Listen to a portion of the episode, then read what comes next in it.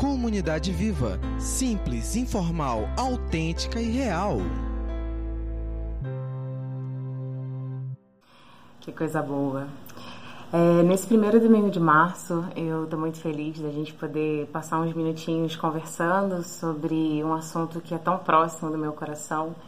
E hoje eu vou usar a ajuda de alguém que eu conheci em janeiro, que a gente canta algumas das músicas dele aqui em comunidade e que desde que ouviu o que estava acontecendo aqui com essa segunda onda do coronavírus, ele se aproximou em ajuda de uma forma muito especial e é o Marcos Almeida.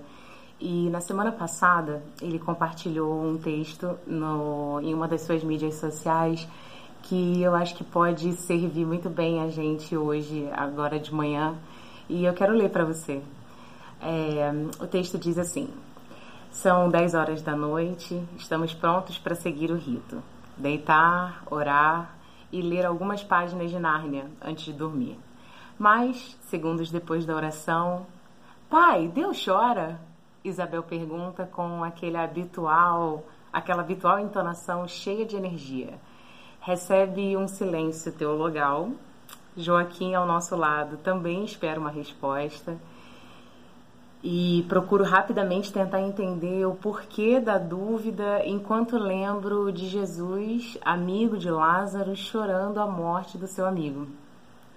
E eu respondo sim, Deus chora. Eu não acreditaria num Deus que não fosse capaz de chorar. Continuei a pensar. E agora já são uma da manhã penso e escrevo no momento mais crítico da pandemia do coronavírus no Brasil.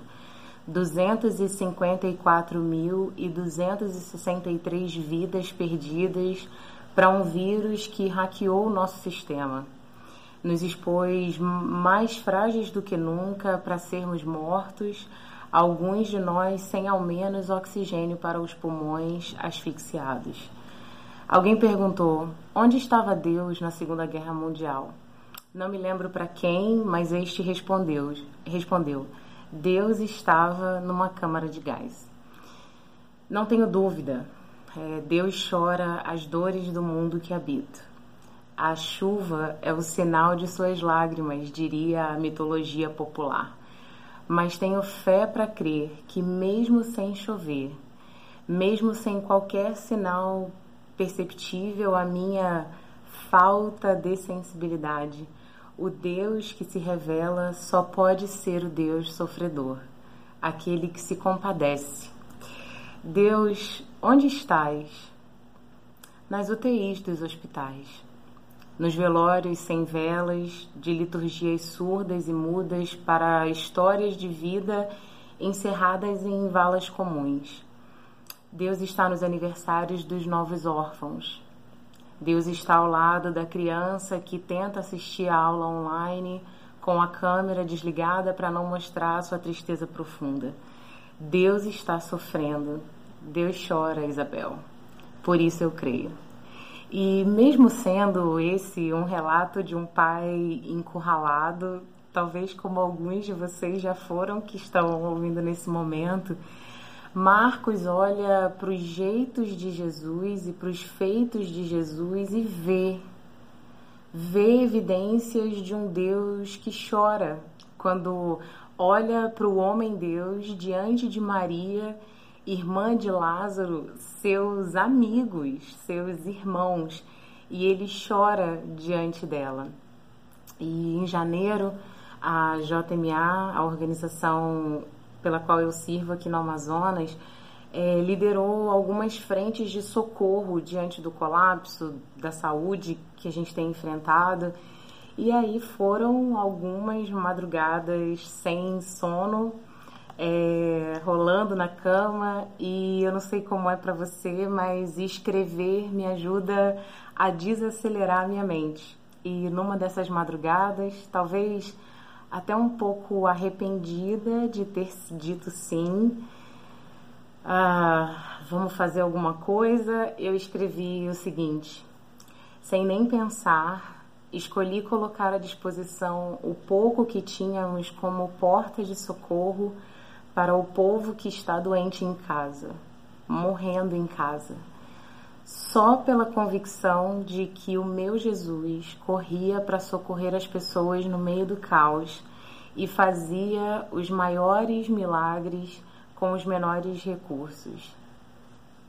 E eu fiquei relendo essa frase, só pela convicção de que o meu Jesus corria em direção às pessoas no meio do caos e fazia os maiores milagres sem ter nada, assim. E não tinha, naquele momento, não tinha muitas razões articuladas para um momento tão decisivo. Somente a imagem de Jesus sempre andando em direção ao BO. Jesus sempre andando para o meio do caos. E o Lucas, ele vai dizer lá nos evangelhos é, que Jesus, ele realmente ele foi apresentado no templo aos oito anos de idade e aos 12 anos ele acaba se perdendo dos pais, ficando para trás. Depois de um dia de caminhada, eles dão conta de que o menino não está ali e por três dias eles procuram Jesus e ele finalmente é encontrado é, dentro do templo, sentado com os mestres a, da lei e ouvindo-lhes e fazendo perguntas a eles, né? E aqui no Amazonas, talvez nossa querida Débora diria menino enxerido, um menino enxerido mesmo. E aí é uma sequência nos textos é, dizendo é, Jesus, cheio do Espírito Santo, voltou e foi levado até as multidões. Jesus, no poder do Espírito Santo, voltou até a Galiléia e ensinou as pessoas ali. Ele desceu a Cafarnaum, saiu das sinagogas e foi para a casa de Simão, Pedro, onde a sogra estava com uma febre alta e, na verdade, endemoniada. E ele vai lá, vai ver que vamos lá, eu resolvo. E a primeira vez que ele mostra a autoridade dele sobre demônios. E foi lá ver os caras que não estavam conseguindo pescar, que não, que não tinha peixe. Não, e foi lá, que está acontecendo? Vocês não estão conseguindo pegar peixe, não? é, Jesus, ele sai avista um, um publicano, o Levi, e fala, vou lá na tua casa querendo conhecer, ele queria saber das pessoas, ele queria saber o que estava acontecendo na cidade. E diz que Jesus, vários, vários registros nos evangelhos vão dizer que Jesus ele ia por todas as cidades e todos os povoados conversando com as pessoas. O mesmo menino enxerido, agora um homem ainda preocupado e inclinado às dores e os beóis é, das cidades e do povoado. Os assuntos do povo, do centrão de Manaus, assim, né, do povão mesmo. E um desses textos, na verdade, é, é Lucas, em João 5, é, narra um desses encontros de Jesus, né? E o texto vai dizer assim, em João 5, no capítulo 1 até o versículo 8. O texto vai dizer, eu tô lendo na NVI. é, algum tempo depois, Jesus subiu a Jerusalém para uma festa dos judeus. Há um tanque que perto das, da Porta das Oliveiras, um tanque que em aramaico é chamado de Betesda, é, tendo cinco entradas em volta. Ali costumava ficar grande número de pessoas doentes e inválidas, cegos, mancos, paralíticos. Eles esperavam um movimento nas águas e de vez em quando descia um anjo do Senhor e agitava as águas. O primeiro que entrasse no tanque depois de agitadas as águas era curado e qualquer era curado de qualquer doença que tivesse. Uh, um dos que estavam ali era um paralítico, fazia 38 anos. Quando o viu deitado e soube que ele vivia naquele estado durante tanto tempo, Jesus lhe perguntou: Você quer ser curado? Disse o paralítico: Senhor, eu não tenho ninguém que me ajude a entrar no tanque quando a água é agitada. Enquanto estou tentando entrar, outro chega antes de mim. Então Jesus lhe disse: Levante-se, pegue a sua maca e ande. E o texto vai dizer no versículo 9: Imediatamente o homem ficou curado, pegou sua maca e começou a andar. E esse texto, ele, eu costumo brincar, né, que Jesus ele inaugurou o conceito de Ministério da Saúde enquanto ele saía pelos lugares curando as pessoas por onde ele passava.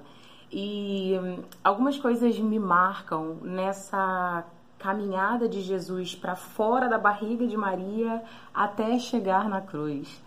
Ah, uma é que Jesus sabia que ele veio para fora de si em direção ao outro. É, Jesus, em momento nenhum, ele se apresenta como alguém que senta no seu gabinete esperando o horário da sua primeira audiência pública é, com as pessoas. Mas aos 12 anos ele já está sentado no meio das pessoas, ouvindo o que a cidade estava dizendo, ouvindo o que o contexto estava dizendo e fazendo perguntas que era uma das maiores, maiores dons de Jesus, eram as perguntas chaves dele. E Mateus, Marcos, Lucas, João é, são a narrativa de um Deus interessado pelas pessoas e os assuntos das pessoas. E principalmente é, interessado em conectar o Pai, trazendo o reino a essas pessoas. É como se ele veio para reestabelecer, tipo, eu vou trazer o, o que Deus já tinha planejado para vocês. E esse texto específico que a gente leu agora de manhã, ele usa é, três verbos que eu vejo muito nas falas e na narrativa acerca de Jesus. Ele vai dizer que ele ah, ouviu, não, ele é, ver, saber, é, ouvir e perguntar. São três coisas que Jesus parece fazer constantemente: ver, ouvir, saber e perguntar. Quando ele vai dizer que quando o viu deitado, o viu deitado e soube que ele vivia ali naquele estado durante tanto tempo, Jesus lhe perguntou: "Você quer ser curado?" E alguma coisa acontece quando os nossos olhos veem e os nossos ouvidos ouvem, quando sabemos do que está acontecendo. Isso aconteceu lá no Antigo Testamento, talvez quando Moisés, pela primeira vez, vai dar um rolé no chão da fábrica, ali no Egito, e pela primeira vez ele vê o povo como o povo hebreu como se fosse a ele mesmo, ou Abraão, quando ouviu a Deus e sai daquela tenda e experimenta é, o improvável e o impossível. Sair, eu não sei para onde eu vou, mas eu só preciso andar. E é até Neemias, lá no capítulo 1, quando é, chegam pessoas que vieram é, de Jerusalém e ele pergunta o que estava acontecendo lá com os judeus e ele fala que quando eles responderam e ele ouviu essas coisas, ele sentou e chorou. E o texto vai dizer que ele orou e fez um plano para ajudar, mas é impossível você ficar apático diante do que você sabe, do que você vê, do que o seu olho enxerga e o seu coração sente. E isso vai estar em vários textos, até que chega lá no, no tradicional texto em Mateus, no capítulo 9, o próprio Cristo dizendo, né, que as pessoas, o texto narrando que ao ver as multidões, é, Jesus olhou, ele viu e teve compaixão delas, porque elas estavam aflitas e desamparadas, como ovelhas sem pastor. Cenário talvez muito parecido com o que a gente viveu aqui em janeiro e fevereiro, as pessoas completamente desnorteadas e perdidas. E não tem como olhar e não sentir, saber e não sentir, é, dormir normal, não perguntar como o reino pode mudar isso aqui, é, como a morte e a vida de Jesus mudam essa realidade, sabe? Não implorar, venha a eles o teu reino, sabe? Seja feita a tua vontade na vida deles também o Isaías, lá no versículo, lá no capítulo 42, ele vai dizer, é, diante da situação de Israel, ele fala, cara, esse é um povo roubado e saqueado, e não há quem diga restitui, faz novo, acaba com isso, entendeu? E, e aí vem Jesus e fala assim: levanta e anda. Levanta e anda, vai. As coisas são novas, entendeu? Eu costumo dizer que é, você é resposta para o que você vê e para o que dói em você. É, e que das coisas que ainda carecem da pitada do reino de Deus.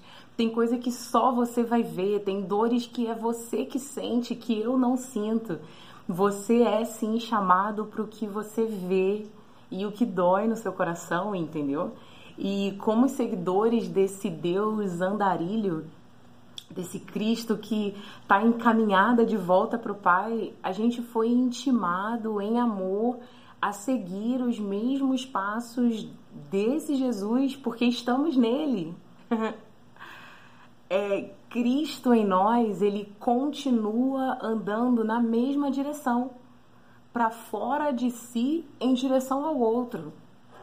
É, lá em 1 João, no capítulo 1, no versículo 6, o texto vai dizer assim: Desta forma, sabemos que estamos nele Aquele que afirma que permanece nele deve andar como ele andou. É, e eu falei para vocês no início dessa conversa que, sem pensar muito, sem às vezes até arrependida por ter dito sim, eu, ao lado de dezenas de pessoas é, voluntárias, fomos dar uma volta é, em torno de alguns tanques de Bethesda nas filiais de Manaus, é claro. E diante do que nós vimos, esse mesmo Jesus que com uma palavra mudou a vida de milhares de pessoas em três anos de ministério, mobilizou mais de 500 mil reais e centenas de voluntários para que pessoas que esperavam um movimento das águas em casa sem poder buscar ajuda tivessem ajuda. Que talvez diziam: Senhor, não tem ninguém que me ajude a entrar no tanque enquanto a água é agitada. Eu espero que ao vermos juntos um pouco do que eu narrei em algumas imagens, e talvez até em oração que juntos nós decidamos continuar dando espaços largos em meio à cidade, no meio do povão, nas pisaduras do menino enxerido, do homem Deus, é, no afã inquieto de levarmos o reino aonde ele ainda não chegou. Eu te encorajo nesses próximos dois minutinhos, ao ver essas imagens, a responder algumas coisas para esse Jesus, o nosso Deus andarilho, aquele que foi por meio do povo e trouxe o reino a nós. Que Deus te abençoe, uma ótima semana. Eu amo vocês, estou com saudade.